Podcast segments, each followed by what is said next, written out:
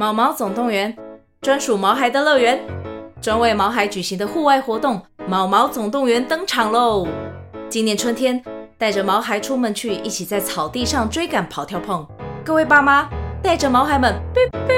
集合，集合！三月二十三号与二十四号，台北大佳河滨公园八号水门，毛毛总动员，专属毛孩的乐园。活动详情请见资讯栏或至 Klook 售票网站。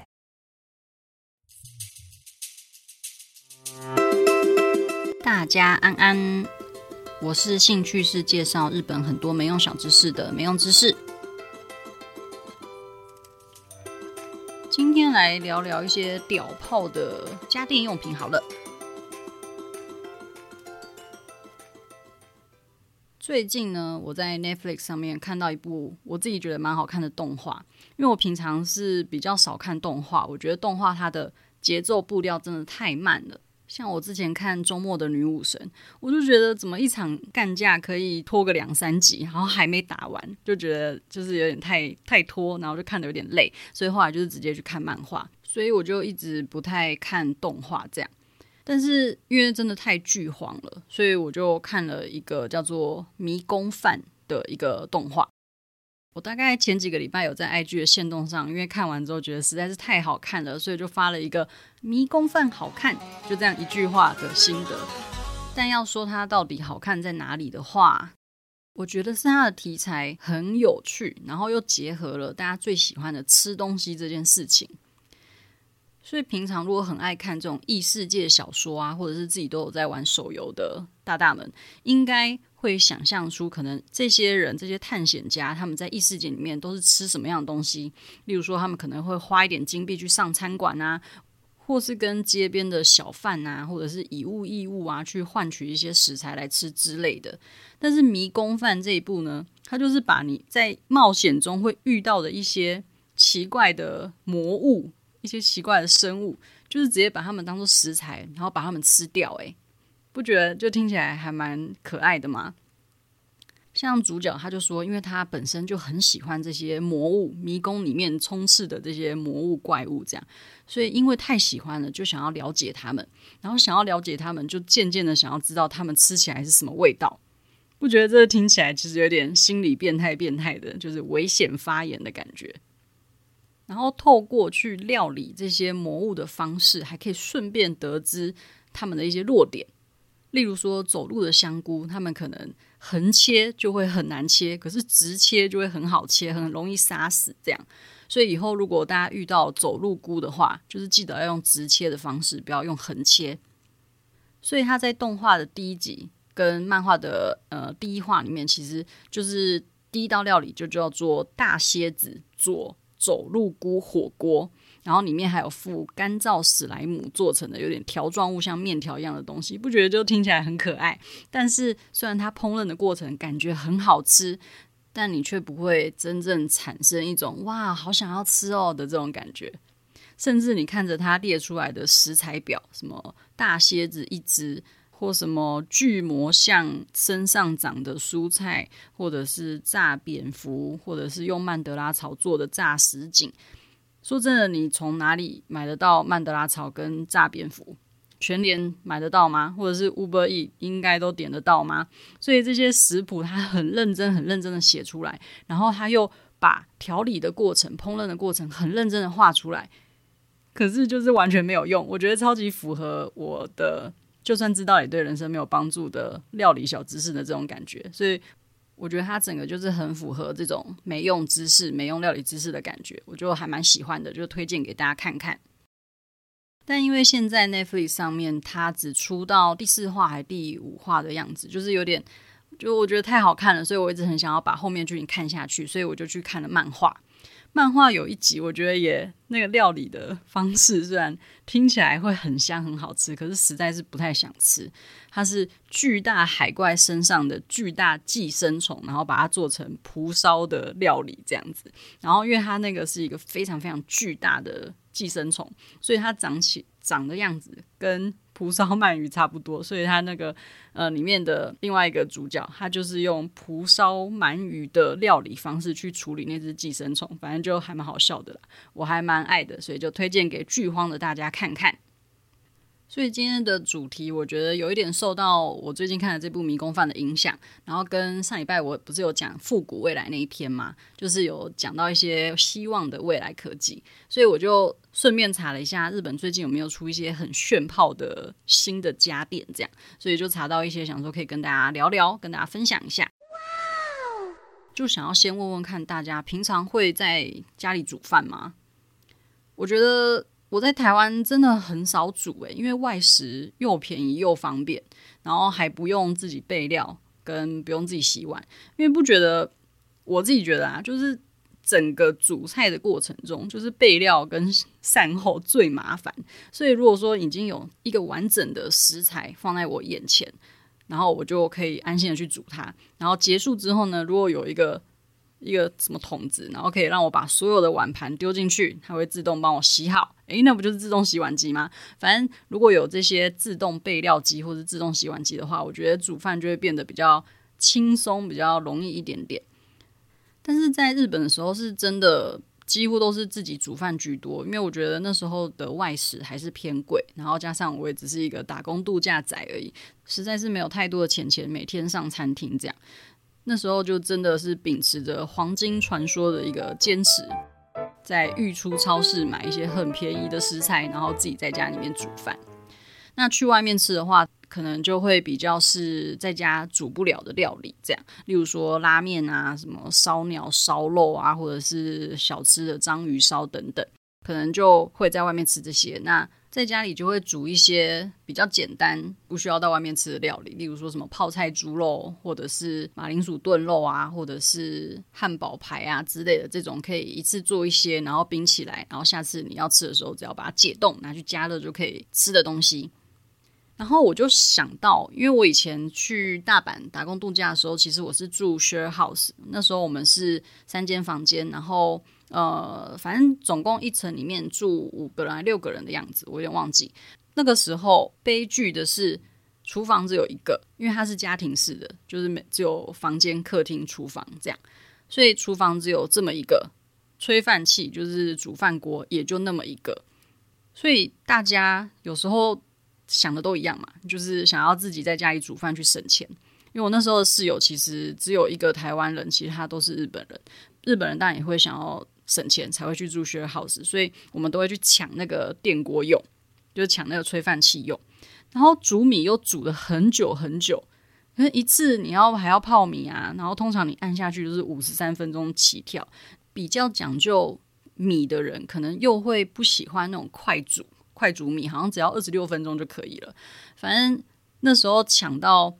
呃，有很多人会在晚上睡觉前先把米放进电锅里面，然后按那个十二小时后预约煮饭，这样就是整个不要让别人先把自己的米放进去，整个就很坏。我就想说，好吧，算了，就不跟你们抢了，我就直接去买超商的那种已经一个一个装好的那种冷冻米，反正意思一样嘛，你。自己煮的米，你一次煮很多，你最后还是会用保鲜膜分装，然后冰到冷冻库里面，要用的时候再拿出来吃。那如果说我要为了省时间跟省那个去抢炊饭器的精力的话，所以我就干脆直接去便利超商买那种一盒或是三盒一组的那种冷冻米，然后一样就是冰在冰箱里面，随时要用就可以吃，还不用去跟人家抢那个炊饭器。所以还是很感谢超商的存在。如果对超商的小知识有兴趣的话，阿美前几集也有聊到便利超商哦，大家可以听听看。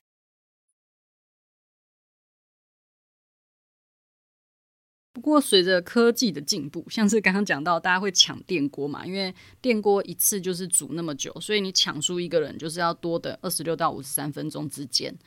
所以后来呢，日本人他又推出了一个我觉得还蛮厉害的家电，叫做一个人用超高速便当箱炊饭器。这个东西如果当时就有的话，我一定会买。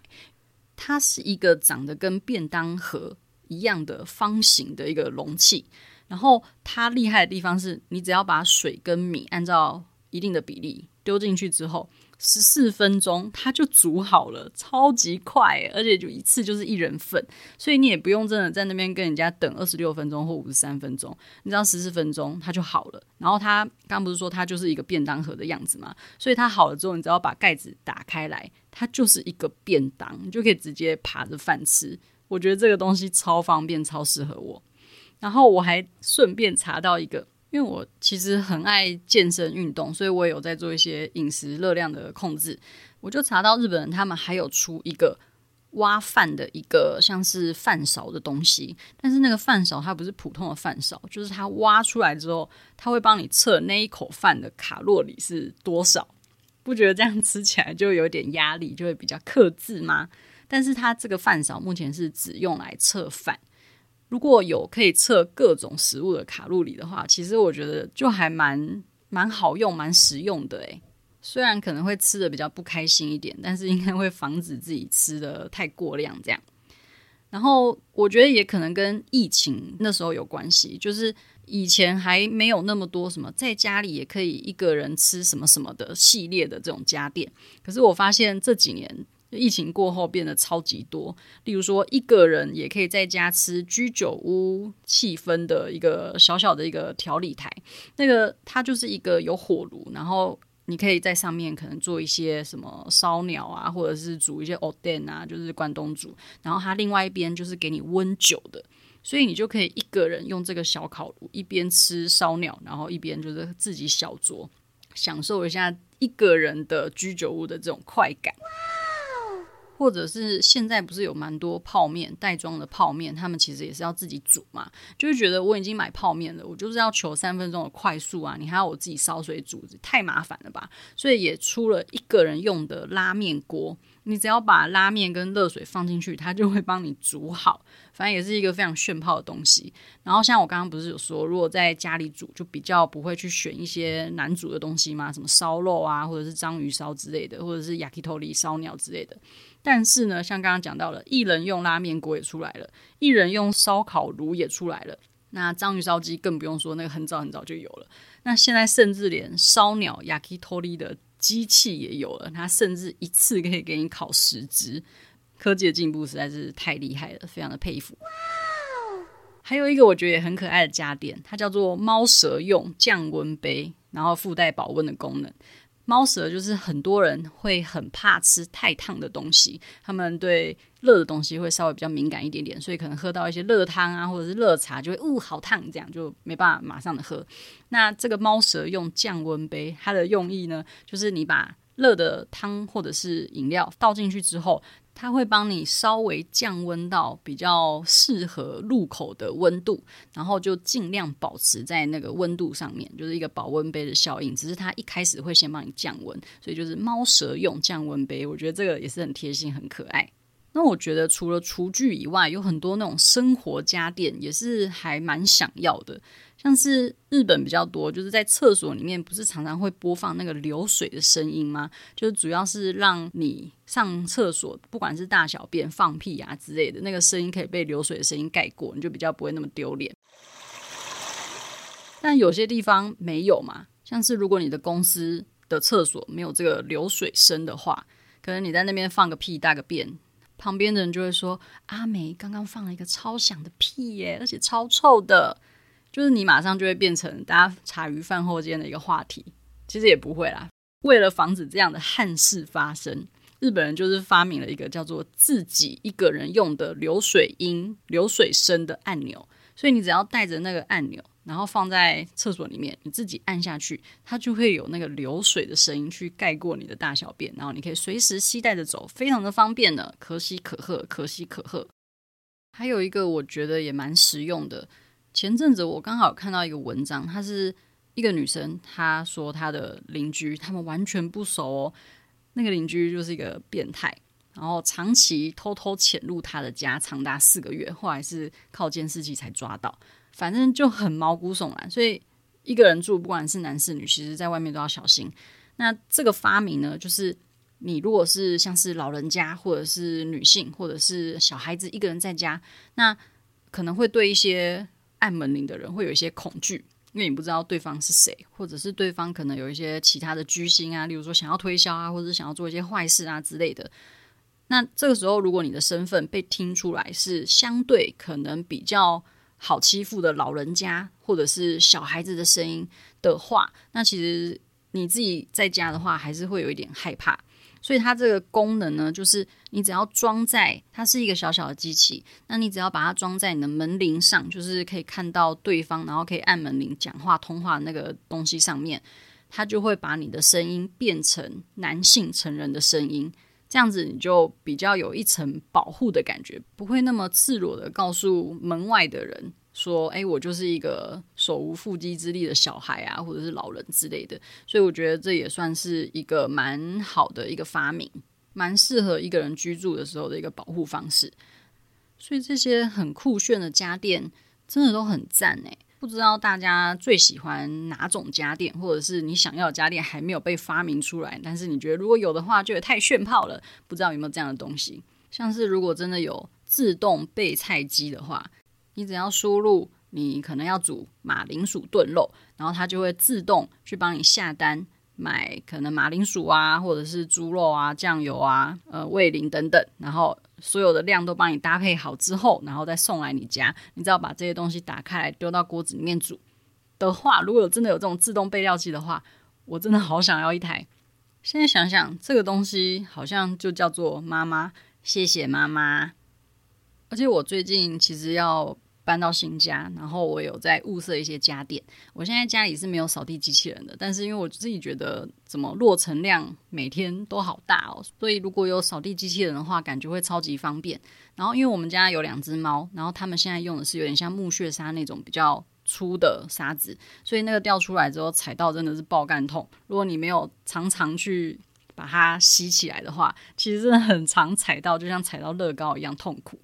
但是买扫地机器人，我又有一点小犹豫，就是我有另外一只猫咪，它很爱很爱呕吐，它很长就是吐，然后其实也检查不出什么原因，反正它大概每两三天就会吐一次，所以我又很担心会不会扫地机器人吸到它的吐之后，然后又到处在家里面游走，变成我可能一开门回家就变成一个地狱秽土，反正就也蛮担心这个，所以扫地机器人我虽然很想要，但是又同时很犹豫。不知道家里有没有类似经验的人，可以给我一些建。